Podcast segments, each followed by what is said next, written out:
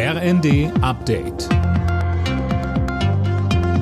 Stündlich neu. Auf den Punkt informiert. Ich bin Nanju Kuhlmann. Guten Abend. Ab nächstem Donnerstag ist die Zeit der kostenlosen Corona-Bürgertests vorbei. In der Regel muss man sich dann mit drei Euro an Schnelltests beteiligen.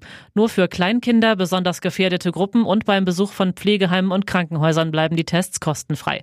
Gesundheitsminister Lauterbach rechnet damit, dass dann weniger Tests gemacht werden weil die Eigenbeteiligung natürlich die Nachfrage von komplett anlasslosen Tests reduzieren wird. Das ist aber auch vorgesehen. Also wir wünschen eigentlich nicht und empfehlen auch nicht, dass man sich komplett anlasslos testet.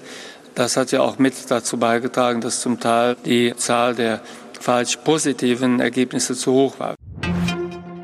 Das umstrittene Werbeverbot für Abtreibungen wird gestrichen. Der Bundestag hat für einen entsprechenden Antrag der Ampelfraktionen gestimmt. Bislang drohen Ärzten Strafen, wenn sie beispielsweise im Internet über die verschiedenen Methoden informieren.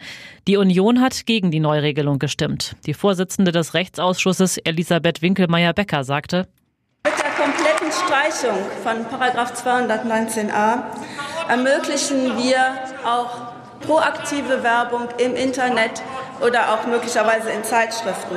Und das suggeriert dann eben, dass es um eine ganz normale ärztliche Behandlung geht, bei der es nur um das Wohl und Wehe der Patientin, des Patienten geht.